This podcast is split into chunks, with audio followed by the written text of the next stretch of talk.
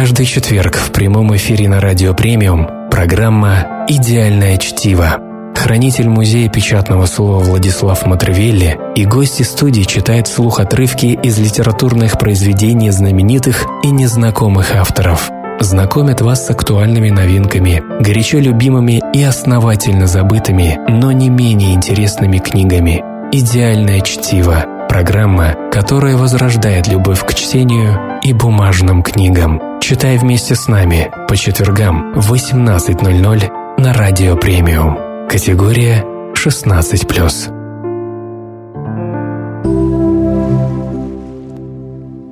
Сравнится ли что-то с путешествиями по этому царству, по этой неведомой стране Мицелии?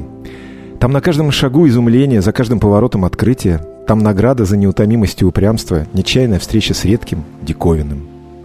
Там запрятаны клады похитрее пиратских – о, это знаменитая смиренная охота. Она и чудесный отдых, и затаенный неафишируемый спорт, и приятный промысел, и средство погружения в натурфилософские раздумья, и оселок, на котором оттачивается наше чувство эстетики природы.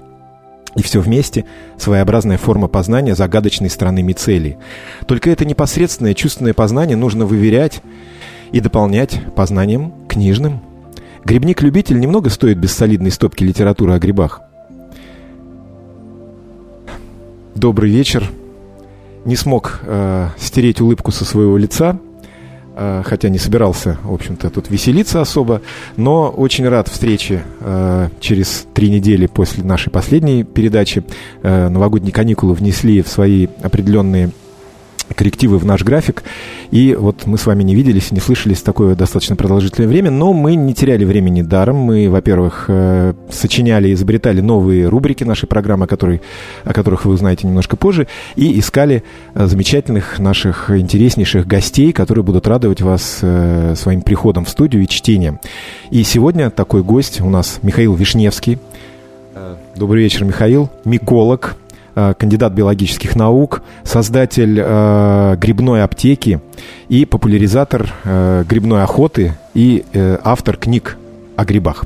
Добрый вечер, Влад. Добрый вечер, дорогие радиослушатели. Э, Миш, я знаю, мы с тобой, в общем-то, знакомы. Иногда к нам приходят гости студии, которых вот я нахожу, но я с ними лично не знаком. С тобой мы знакомы, и даже мои немногочисленные так сказать, опыты в грибной охоте э, я э, с детства, с раннего помню три таких э, основополагающих э, выхода за грибами. Первый был, когда я еще в школу не ходил, это было в Крыму. Вот, и я совершенно четко помню э, сыроежку, которая стоит под в такой нише, в гроте в таком, который создан из корней, был создан из корней дерева, мхом так поросших. Сейчас в Крыму, по-моему, нельзя собирать грибы, но вот тогда мы ходили совсем, я был юный. Потом где-то в школе один раз мы ходили, и наша с тобой недавняя, можно сказать, встреча. Года три назад мы ходили за грибами, и Михаил Вишневский был нашим больше, проводником. Больше, больше, больше, больше чем три да. года. Ну, неважно, это было совсем, совсем недавно. Вот. И э, я знаю, что ты, э, конечно, э, ну, во-первых, супер профи в деле э, в микологии, да, не зря кандидат биологических наук и так далее. И э, знаю, что твои, э, как правильно сказать, посылы, да, э, серьезным образом отличаются от того, что мы в советское время, в общем-то, о грибах многое знали, э, изучали, читали, и э, что ты иногда развенчиваешь определенные мифы, э, связанные вот с познаниями людскими. Можно прям вот с места в карьер развенчай какой-нибудь миф о том, вот, что все знают, что вот так, а на самом деле это совсем иначе. Таких мифов множество, и обычно эти мифы, Влад, связаны с тем, как отличить съедобные грибы от ядовитых, начиная от их сбора в лесу и заканчивая готовкой дома. Классика – это всплывание или утонутие ядовитых или съедобных грибов в зависимости от того, кто это рассказывает, или добавление большого количества соли к грибам, что способно нейтрализовать любой яд, или посинение чеснока и лука, или их позеленение, да, которые при варке в кастрюле или в банке с солеными или маринованными грибами меняют свой цвет и показывают, что ага, вот мы поменяли цвет, значит тут бяка. А если нет, то этого не происходит. То есть это все миф, это все Это неправда. все однозначно мифы. И, э, ну, я бы сказал, что в мифах о грибах больше, чем реальных сведений. Даже начиная с такой банальности, как грибной дождь, да, и примета основная грибников, связанная с тем, что вот идет такой дождик, и плюс после этого хорошо пошла расти трава, то значит, если здорово ей, то классно будет и грибам. Хотя на самом деле все происходит с точностью наоборот – трава – это прямой конкурент грибов, и когда она начинает активно расти, из лесной почвы откачивать влагу, забирая ее у грибниц, то тут они начинают чувствовать себя не очень. Ну и так далее, и так далее. То есть ну, здесь можно... Мне просто... кажется, что с травой тут как бы я вот... Ну, грибной дождь – это когда мелкий, моросящий такой при лет, в летнюю пору, при солнышке, да, такой вот грибной дождик, и после него... А трава начинает хорошо идти, когда ливень такой пройдет, мне кажется, так. Ну, мы сейчас с тобой в ботанику не будем погружаться, да? Давай. А тогда скажи что... нашим слушателям вообще, что такое грипп? Потому что не все знают, на самом деле. Э, я тоже вот естествоиспытатель, я геофак заканчивал, поэтому мне это знакомо. Но, может быть, не все знают, что такое вообще грипп и как, и с чем его едят. Ну, грибы, грипп это не только Ленин, да, как рассказывал нам товарищ Курехин, хотя он врал всего на 30%, потому что у человека и у грибов примерно 70% общего генотипа. Это я на самом деле начинаю отвечать на твой вопрос. Так вот, дело в том, что грибы, здесь мы должны особо помахать рукой вегетарианцам, не имеют к растениям никакого отношения.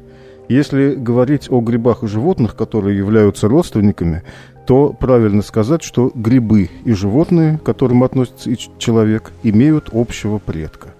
И это расхождение произошло около миллиарда лет назад. Грибы – одно из древнейших царств природы, отдельное, самостоятельное. Это не животные и не растения. А в современной систематике они как? Куда относятся?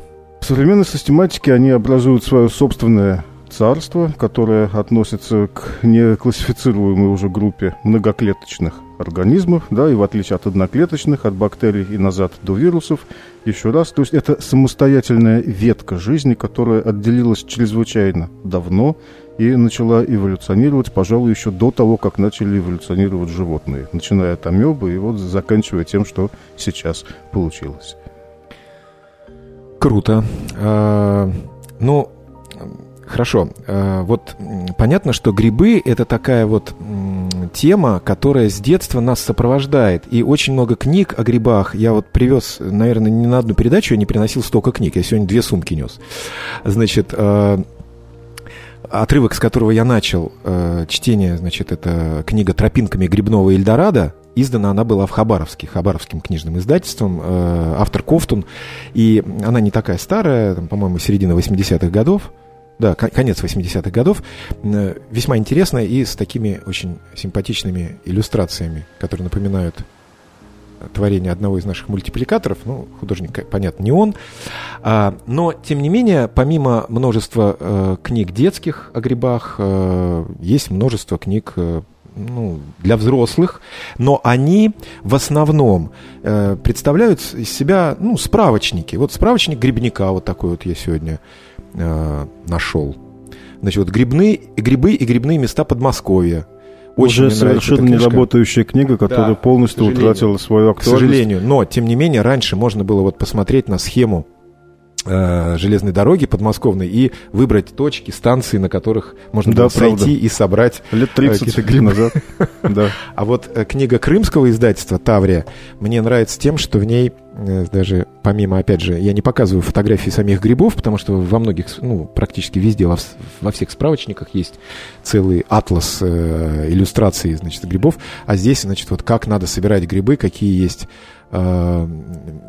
методы или, как сказать, технологии. Вот посмотри, значит, здесь э, вокруг елочек ходим елочкой или ходим змейкой. А, ну да, ну да. Смешно, да? Сигнал к атаке, три зеленых свистка вверх. Да, и барабан, и щенок бульдога, и идем по правильной схеме, да. Все, все замечательно. Ну и э, еще одна книжка, это, я думаю, человек, который, э, в общем-то, знает толк в грибах, потому, потому что он Вижу фин. Фина. Да, Фин. Фина. Маури что Корхонен. Что-то знакомое. «Сто грибов». Вот такая книжка тоже вышла в издательстве «Лесная промышленность». Тоже в, в не, так, не таком Ну, это далеком... действительно классика профессионала. Я да, могу прикалываться, да. но что есть, того не отнимешь. Вот. Но э, детские книги о грибах, они, конечно, изобилуют вот, э, симпатичными картинками и э, всевозможными изысками в виде, например, вот такой вырубки. Вот э, книга называется «Волшебная корзинка». и книжка сама в виде корзинки. И у меня к тебе вопрос такой очень примитивный.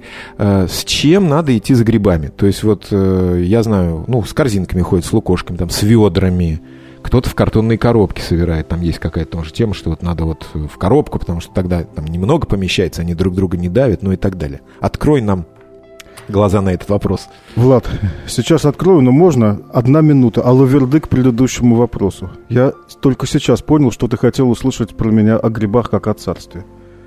Можно? Одна конечно, минута, конечно. не больше. У нас Итак, есть еще время. Рассказываю. Значит, грибы – это то, что помогло создать современную биосферу. Если бы грибов не было, как таковых, не было ничего из того, что мы видим сейчас. Грибы, как симбионты, которые отчасти заменили корни, помогли первым растениям выйти на сушу. Только благодаря грибам сформировалась почва, и до сих пор только грибы в состоянии утилизировать лигнин, твердую часть древесины. Этого не умеют даже бактерии. Поэтому без грибов леса похоронили бы себя в опаде и ветвях примерно за 10 лет. Грибы... 10 лет? 10 лет и все. И деревья засыпали бы себя листвой до макушек. Грибы обеспечивают у нас круговорот всего, причем не только на суше, но и в воде. Так что это очень хитрая, важная и полезная штука. Вот, давай так. Круто. Значит, теперь во что собирать? Я помню, когда опять случалось очень много, я собирал их в завязанные джинсы и в завязанные куртки, когда рукава надо было перехватывать. Но это, так сказать, экстремизм. А глобально нужно исходить вот из чего. Чтобы довести урожай домой, особенно если ехать далеко, ну, допустим, на электричке часа 4, то тара должна быть а. твердой, чтобы грибы не мялись, и б. вентилируемой. То есть э, идеально это именно корзина лукошка. или короб, или лукошка. А потому короб, что вот короб. короб это вообще исходное старое, то во что берестяное, а еще лучше из сосновой дранки, да, из сосновой щепы. Вот при таком условии, если нет вентиляции, даже ведро может сыграть плохую шутку, особенно с закрытой крышкой. Вдруг пошел дождь, вы закрыли грибы и приехали домой через три часа, а у вас там засовываете руку в центр кома, а он горячий, жара. И личинки развиваются с фантастической скоростью, а по краям уже и идет плесень. Поэтому А твердая и Б вентилируемая. Потрясающе. Миш, спасибо большое. Мы сейчас уходим на музыкальную паузу, и э, наш музыкальный редактор подобрал э, композиции группы, в названии которых есть, естественно, слово «грибы». И первая из этих композиций «Infected Mushroom». Ну, песня, правда, называется «Last in Space». Каждый четверг в прямом эфире на Радио Премиум программа «Идеальное чтиво».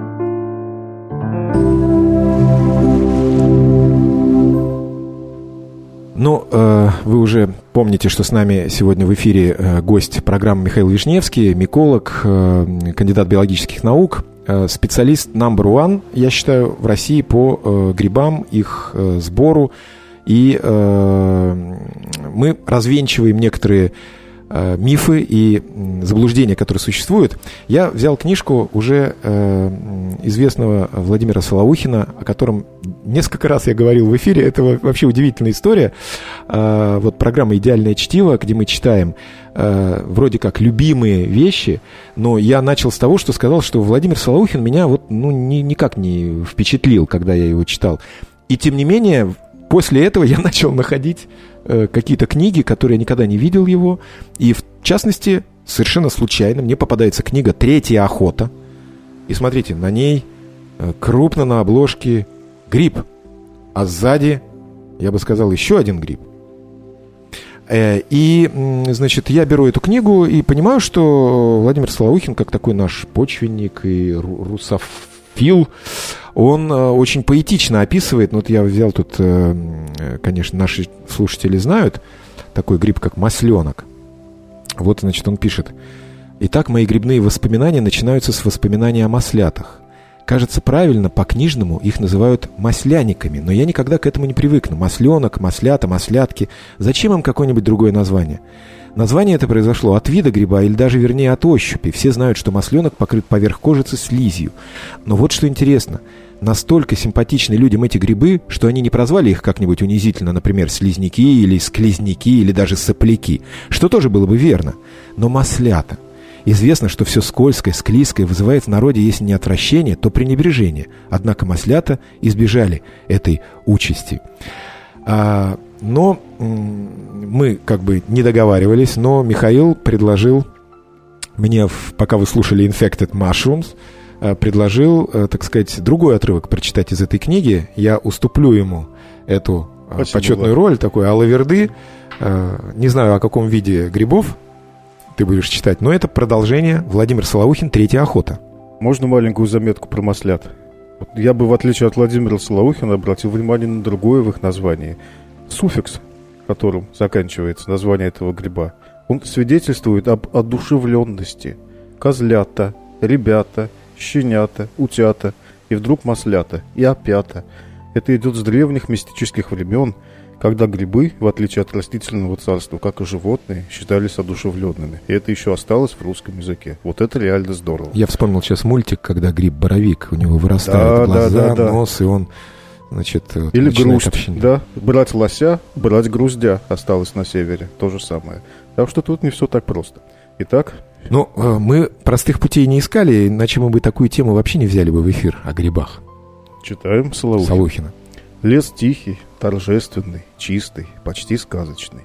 Ничего подобного в жизни я раньше не видел ни западнее Урала, ни на Урале, ни восточнее, ни южнее его. Эта необычность создается сочетанием могучего соснового бора, подлеска, ниже роза- роста человека, серебристо-белых маховых бугров, торжественной тишины и каких-то фантастических полчищ, молчаливых, неподвижных ратей грибов, по преимуществу тоже необычных и могучих. Количество их невероятно велико.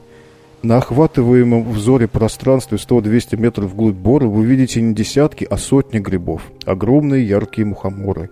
Полосы, цепочки, пятна и кружевные дорожки маховиков, маслят, каких-то странных грибов. Яркие гнезда рыжиков, бугры вздыбленных хвой с белоснежными закраинами, выглядывающих из-под нее груздей.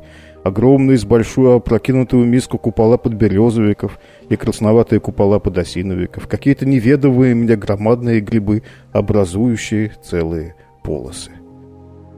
А теперь научный коммент. Вот вся вот эта красота, да, завораживающая. После книги Солоухина, именно после нее, третьей охоты, люди массово пошли в леса.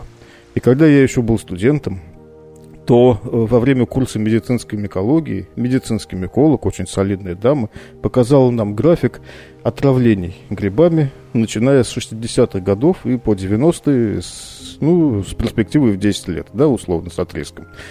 И э, на этом графике было три явных пика, каждый из которых почти на порядок превосходил общую кривую статистики. «Почему бы?» – спросила она у нас. «Пофантазируйте, удивите меня». Как вы думаете, откуда взялись эти пики? Мы предположили все, от усиления солнечной активности да, и вторжения необычных видов грибов до принудительного кормления людей инопланетянами. Нет, мы так и не угадали. Оказалось, эти пики отравлений, каждый из них совпадает с очередным тиражом выхода книги Солоухина «Третья охота».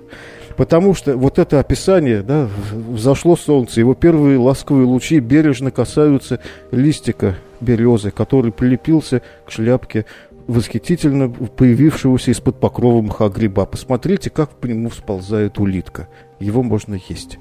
Да? Вот описание примерно такой системы, оно позвало людей в леса, а вернулись, пользуясь, руководствуясь такими описаниями, далеко не все. Поэтому книга хороша как художественное произведение, но как руководство к походу в лес, она немножечко страшна. Ну, я, конечно, не думаю, что Солоухин э, этим самым э, призывал к походу в лес. Он как раз-таки в художественной форме описывал. Но ведь мы с детства знаем, что есть э, вредные грибы ядовитые, да? Почему люди вдруг... Э, ну, они же не стали есть мухоморы, которые здесь прекрасно он, э, описаны. Это романтика 60-х, это КСП, это плоты, это походы в Ну, есть палатках. это просто вот дурь совершенно какая-то, вот, конкретная публика на это среагировала. да? Да, и массово начала собирать грибы, хотя раньше этого не делала. А, меня здесь впечатлил э, буквально э, одна фраза, значит, э, вот это. Огромные... Вот. Значит, э, это потерял. В общем, про грузди. Про грузди. Вот. Э, Вздыбленной хвои с белоснежными закраинами, выглядывающих из-под нее груздей. Груздей или груздей? Правильно? Груздей, да? Груздей. Грусть, груздей, Груздей. груздей. И я тут же вот беру книгу э, «Война грибов с ягодами». Это, наверное, самое известное э, произведение о грибах нельзя сказать, что оно детское, не детское, написано Владимиром Далем, нашим знаменитым словесником, да. Не только словари он составлял, но вот и такие книги э, писал. Здесь, конечно, в этой книге не только о грибах, но это короткую сказку я хочу прочесть. «Война грибов с ягодами». Я про нее очень много слышал, но никогда ее не читал. Сейчас вы поймете, почему про грузди. Красным летом всего в лесу много, и грибов всяких, и всяких ягод, земляники с черникой, и малины с ежевикой, и черной смородины. Ходят девки по лесу, ягоды собирают, песенки распевают, а гриб-боровик под дубочком сидячи и пыжится, дуется, из земли прет, на ягоды гневается. Вишь, что их уродилось. Бывало, и мы в чести в почете, а ныне никто на нас и не посмотрит. Постой же, думает Боровик, всем грибам голова.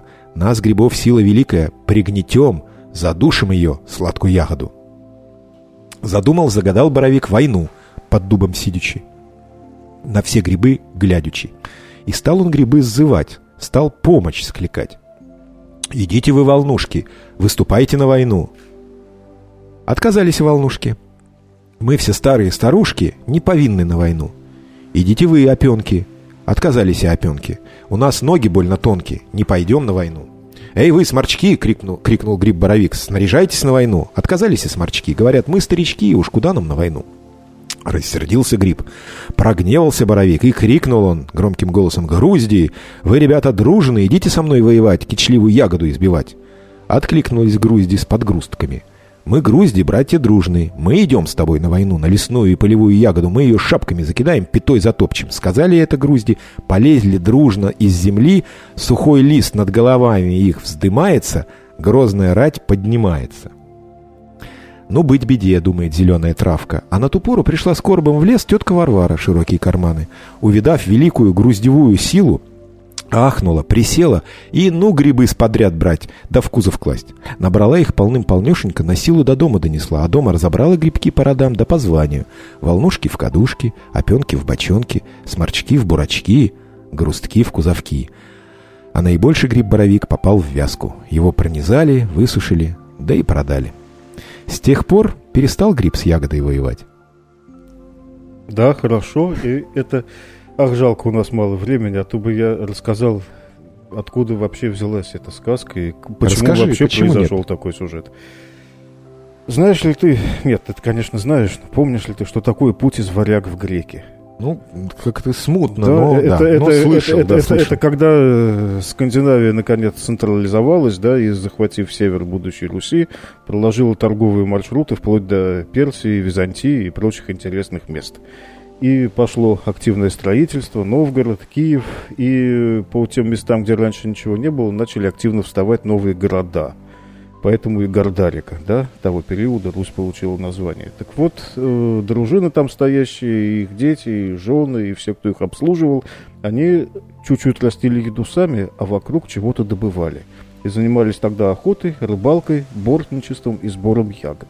А грибы не собирал никто потому что хватало и того, что есть. Но по мере роста всех этих городов и производства, грибы в ущерб ягодам начали собираться тоже. И вот война грибов с ягодами отражает как раз тот период замены, это примерно 13-14 века, когда грибы начали активно собираться, потому что ягод, меда и всего прочего дикого, что было в лесу и в реке, в озере, уже начало не хватать.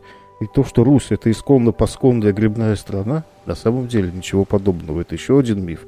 Грибы у нас вообще массово начали употреблять примерно с середины 18 века, и а от нас, а средний примерно где-то в 17 когда начали истощаться запасы рыбы. Ну, по их мнению, конечно, по-нашему-то тогда рыбы было более чем. И вот как замена, рыба была постной пищей заменой мяса, да, и когда ее стало меньше, вот только в этот момент активно начали использоваться грибы. Так что мы едим грибы не так давно, как это принято считать. И вот как раз про это в том числе, да, как грибы начали вытеснять ягоды и собираться параллельно с ними, а то и вместо них, это сказка. Миш, потрясающе интересно. Я думаю, что, может быть, у наших э, слушателей и зрителей, кстати, э, тоже есть какие-то вопросы к тебе, поэтому смело, друзья, звоните, э, вернее, пишите на WhatsApp, Viber или Telegram по одному и тому же номеру – плюс 7 995 896-7755. Ну, вы на сайте можете этот телефон найти, поэтому я не буду повторять, времени у нас архи мало. А, значит, еще один миф. Вот такая книжка «Почему грибы спрятались», тоже детская книга. А, и в ней говорится, не буду зачитывать э, детскую сказочку Сколько про мальчика. пробелов у меня в образовании. Да, про мальчика, который, э, значит, э, грибы пинал, срывал, и, значит, вот там такая вывод, значит, что надо ножичком срезать. Ну, ты меня уже подкалывал на эту тему, когда мы с тобой встретились перед эфиром. Скажи, пожалуйста, все-таки как правильно нужно с ножичком или ходить, или все-таки как-то по-другому с грибами? Обходиться, когда ты их собираешь. Да, Влад, просто, правда, времени мало. Обычно на любой лекции, семинаре, встрече у меня всегда звучит три стандартных вопроса. Срезать или выкручивать, действительно ли ядовита свинушка, второй обязательный, и третий, правда ли можно есть после соответствующей обработки красный мухомор. Ну вот, первый прозвучал, да, уже хорошо. Значит, если отвечать одним словом, безразлично. Грибнице абсолютно все равно, каким способом вы удалите с нее такое временное, преходящее тело, как плодовые, да, вот яблони все равно, да, с нее яблоко можно сорвать, срезать, даже сгрызть, нагнув веточку, и только если вы ее не завалили бензопилой, да, то есть в случае гриба выкопали, вычерпали гриб вместе с грибницей, ковшом, да, экскаватором, вот тогда да, а так абсолютно безразлично. Я точно могу рассказать, откуда вообще это происходит, как появилось это заблуждение, а потом война этих вот остроконечников и топоконечников, да, как про яйцо, с какой стороны разбивать. Но довольно длинно ну, получится. Ну, может быть, в следующем блоке нашей программы, а пока Mushroom Band. Идеальное чтиво. Программа, которая возрождает любовь к чтению и бумажным книгам. Читай вместе с нами по четвергам в 18.00 на Радио Премиум. Категория 16+. В эфире «Идеальное чтиво», ее автор-ведущий Владислав Митревели. Сегодня у нас в гостях миколог, кандидат биологических наук, создатель э, бренда «Фунгилайн» и э, большой популяризатор э, грибов, э, автор книг. Э, и напомню, что наша программа без политики, без чернухи и без блогеров. А, и стоило нам только назвать телефон в эфире, тут же посыпались вопросы. И вот один, а, один из них прямо в тему я сам хотел его задать, только здесь э, э, наш слушатель, не зная, Э, тебя, наверное, спрашивает, какую книгу вы мечтаете прочитать или написать. А я знаю, что ты уже издал книгу. Вот, несмотря на то, что у нас программа 16+, э, значит, представь свою книгу. Читать мы ее не будем. Да но... уж, пожалуй, потому что ваша программа на два года не доросла до моей книги, которая Значит, я правильно показываю, да, в ту сторону, которая 18 плюс и называется «Грибы и секс». Ну, на самом деле, это просто отражение моей общей тенденции. Я уже немножечко устал от просто грибов, ножек, шляпок, как их вырастить, собирать и как ими лечиться. И сейчас я перехожу... Значит, я написал не книгу, а более 20 книг. Это можно посмотреть в Википедии. Они посвящены как раз перечисленным тематикам. Но сейчас я занимаюсь тем, что пишу сам и перевожу крупнейших авторов в этом плане и начинаю издавать их в России. Те, которые занимаются грибами в плане воздействия их на человеческую культуру, на то, как грибы поучаствовали в формировании всех крупнейших современных религий, как они развивались, отношения к ним со времен шаманизма и по наше время, и так далее, и так далее. Вот, что мне интересно больше всего, а и это область Из каких стран творчества. эти авторы? Ну, преимущество это, конечно, англоязычные авторы, Европа и Соединенные Штаты. Вот. Ну, ну есть, практически, там... практически без исключений. По крайней мере, авторы из других регионов, для которых английский тем более не родной, их читать довольно сложно, и они сами только недавно вошли в тему. Вот потому что европейцы занялись этим в середине прошлого века, не раньше. Этномикология как наука одна из самых молодых наук. Это какие-то старинные труды или это современные авторы? Это относительно современные авторы. Еще раз, этномикология возникла в 60-х годах прошлого века. То есть какие-то работы, где случайно упоминались да, грибы как участники обрядов различных народов и культур, безусловно, были. И это даже такие древние источники, как Ригведа или Авеста, и, и, и наскальные рисунки, петроглифы об этом повествуют и так далее, и так далее. Но систематически изучаться это стало очень недавно. Вот это та область, которая сейчас интересует меня больше всего и в которой я и работаю. Ну, э, я в противовес, э, ты, значит, вот 18 плюс, а я ну, в противовес тебе детскую, детскую книгу, очередную детскую книгу беру э, Вадима Литвиненко, называется «Как вырос гриб». Опять же, в этой книге э, масса э, очень коротеньких сказок, э, и, э, но почему-то человек называет э, книгу всю по названию самой первой, самой маленькой сказки. Не буду долго э, утруждать ваш слух, но вот эта сказочка. Как вырос гриб? Гриб зарылся в землю и крепко спал. Виднелся в траве только красный берет, которым гриб закрылся от солнца. Пробегал по лесу дождь и щелкал всех, кто на пути попадался. Получил щелчок и гриб. «Ой!» — закричал он. Проснулся и увидел, что лежит в луже. Гриб подумал, «Я могу простудиться, и у меня будет гриб». Поэтому он приподнялся и встал на носок. Я тоже не знаю, что сказать. Ну, игра слов. Нет, а я знаю, да, конечно, игра слов. Это будет Я знаю, что сказать. Это подводка к нашей следующей теме, потому что следующий вопрос от наших слушателей тебе. В России 9 месяцев зимы, когда не растет ничего. Чем вы занимаетесь в зимнее время года? И, кстати, э, э, меня все спрашивали, а почему у тебя тема 14 января про грибы. А я отвечаю, все очень просто. Очень хочется лета, очень хочется травки, очень хочется пойти в лес за грибами. Поэтому мы решили приблизить это время и, э, так сказать, э, провести такую программу. Ну и второе объяснение, потому что у Михаила Вишневского не так все просто со временем. Мы с ним обговаривали, когда он может к нам прийти. И вот 14 э, января образовалось окошко, когда Михаил к нам приехал. Поэтому сегодня такая тема. Михаил, чем же вы заняты 9 месяцев зимы? Значит, ну, давайте для начала, это всегда полезно, договоримся о терминах. Видимо, Поэтому человек, который задавал вопрос, он путает миколога с грибником. Да, грибнику, по большому счету, действительно, ну, если не 9, то хотя бы полгода, там, 6 месяцев в лесу вроде бы делать нечего, да. Я не грибник. То есть я могу быть и им, да, но мне это уже довольно давно совершенно неинтересно.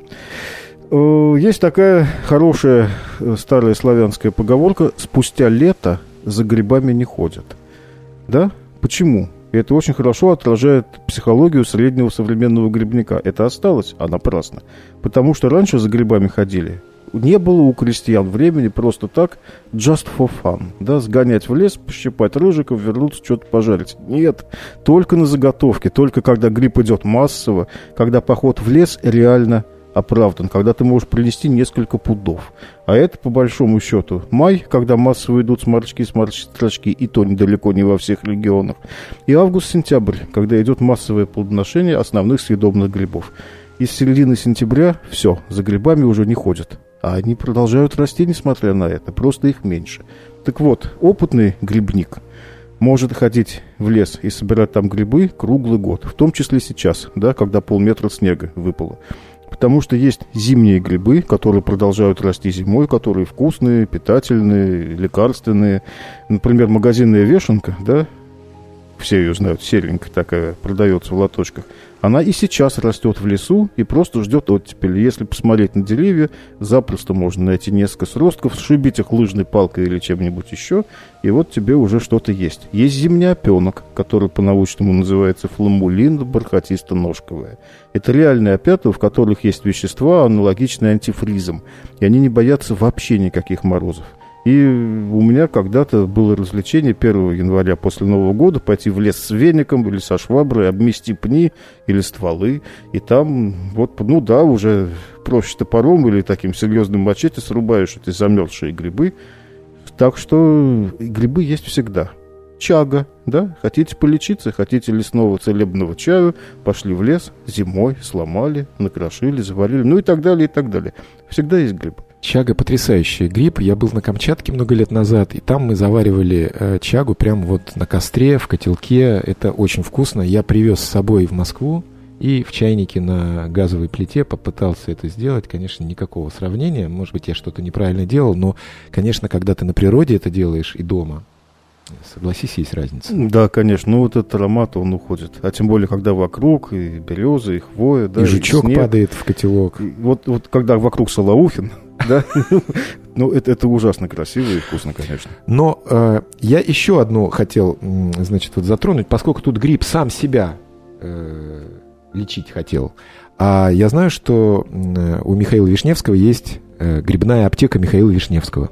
Э, друзья, если хотите найти ее, просто забиваете в поисковике «Грибная аптека Михаила Вишневского», и там есть э, препараты, или как это правильно назвать, сейчас Михаил нам скажет, не только для людей, но и для животных. Ветеринарная аптека. Влад, спасибо за рекламу. Да, действительно, грибная аптека – это то, что мы с женой сделали примерно год назад, потому что я устал от э, традиционного российского отношения к фунготерапии как к шарлатанству. Это очень печальная тенденция, которая происходит от того, что все наши хорошие дипломированные врачи воспитывались 20 лет назад, 30, да, в таких реалиях, когда про фунготерапию никто даже не слышал. И поэтому они просто, они просто ухмыляются, а на самом деле во всем мире фунготерапия развивается семимильными шагами. Есть тысячи научных статей, и Биг Фарма, вот эта знаменитая, которая ворочает 80% рынка лекарственных препаратов и БАДов, уже лет 15 вкладывается в грибы, в препараты из них, а уж если Биг Фарма голосует долларом, то значит там что-то действительно есть. Мы уходим на очередную музыкальную паузу. Группа Gatrix Mushroom Songs. Каждый четверг в прямом эфире на Радио Премиум программа «Идеальное чтиво».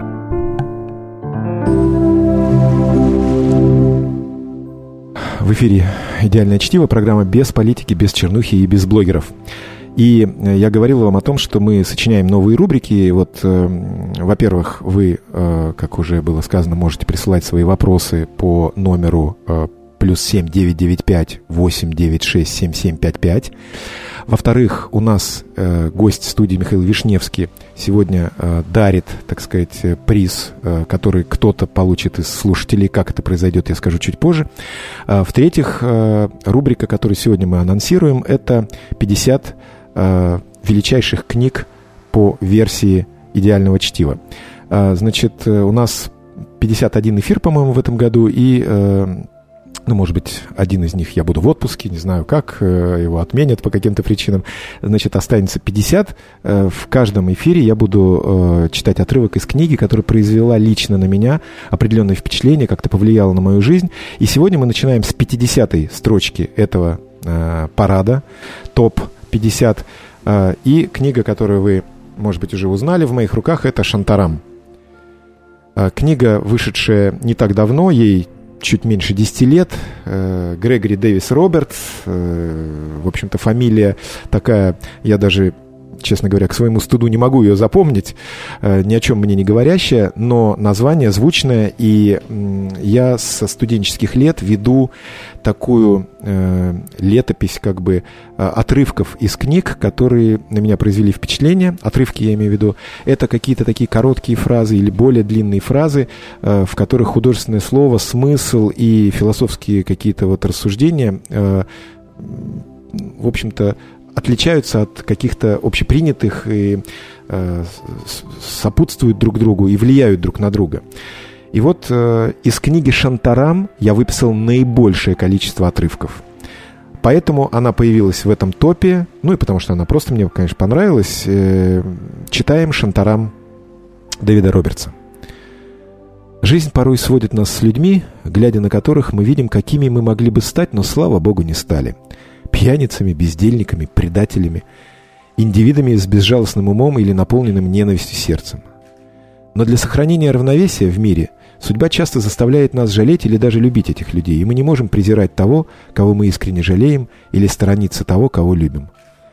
Сидя рядом с Халидом в полутемном такси, мчавшем нас на дело среди мелькания многоцветных теней, я чувствовал, что люблю в нем честность и стойкость, и жалею ненависть, которая обманывала его и делала слабым и его лицо, отражавшееся в стекле, когда мы ныряли в темноту, было также отмечено судьбой и также сияло, как лица обреченных и окруженных ореолом святых на старинных полотнах. Мы с Кадером направились в сторону Калабы. Гориллоподобный Назер шел в двух шагах позади нас, кидая влево и вправо зоркие взгляды. Дойдя до причала Сассуна, мы свернули подарку на территории верфей. Тяжелый дух, исходивший от розовых гор креветок, сушившихся на солнце, заставил мой желудок встрепенуться, но затем мы приблизились к заливу, и морской бриз очистил воздух. На самом причале мы пробрались через толпу мужчин с тачками и женщин с корзинами на, голова, на головах, нагруженными рыбой и колотым льдом. Производственный ляск, доносившийся из расположенных здесь же фабрик по изготовлению льда и переработке рыбы, перекрывал крики торговцев и аукционистов. В конце причала стояло на приколе штук 20 деревянных рыболовных судов, точно такой же конструкции, что и корабли, бороздившие воды Аравийского моря у берегов Махараштры 500 лет назад.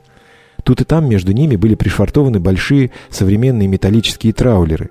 Контраст между их ржавыми корпусами и элегантными формами деревянных судов отражал всю историю нашего мира от тех времен, когда человек избирал жизнь на море, следуя романтическому порыву, до современности с ее холодным прагматизмом. Мы сели в сторонке на деревянную скамью, куда рыбаки приходили отдохнуть и перекусить. Кадр задумчиво смотрел на суда, которые вертелись на якоре и слегка зарывались носом в бившийся о причал волны. Его коротко подстриженные волосы и бородка были почти белыми. Чистая гладкая кожа туго обтягивала загорелое худощавое лицо цел цвета спелой пшеницы. Я глядел на его черты, удлиненный тонко очерченный нос, широкий размах бровей и изгибающиеся кверху губы, и уже не в первый и не в последний раз спрашивал себя, не будет ли любовь к нему стоить мне жизни. Назер, бдительный, как всегда, стоял рядом с нами, обводя все, окр... все окружающее суровым взглядом, не одобрявшим ничего из того, что он видел, кроме своего хозяина. Совсем не о грибах эта книга, но, э, конечно, это э, заслуга переводчика, скорее всего, но мы уже тоже обсуждали это, что есть книги, которые очень удобно читать, а есть книги, которые не ложатся на слух. Вот как бы ты ни старался, сколько бы раз ты не перечитывал этот отрывок. И э, я еще раз э, повторю, что мы начинаем цикл топ-50 книг, которые по версии идеального чтива заслуживает того, чтобы быть прочитанными. Э, к моему удовольствию наш сегодняшний звукорежиссер э, сказал, увидев книгу Шантарам, что он как раз заказал вчера эту книгу, чтобы почитать ее. То есть, значит, вот тенденции Приятное идеальное чтиво радио премиум рулят.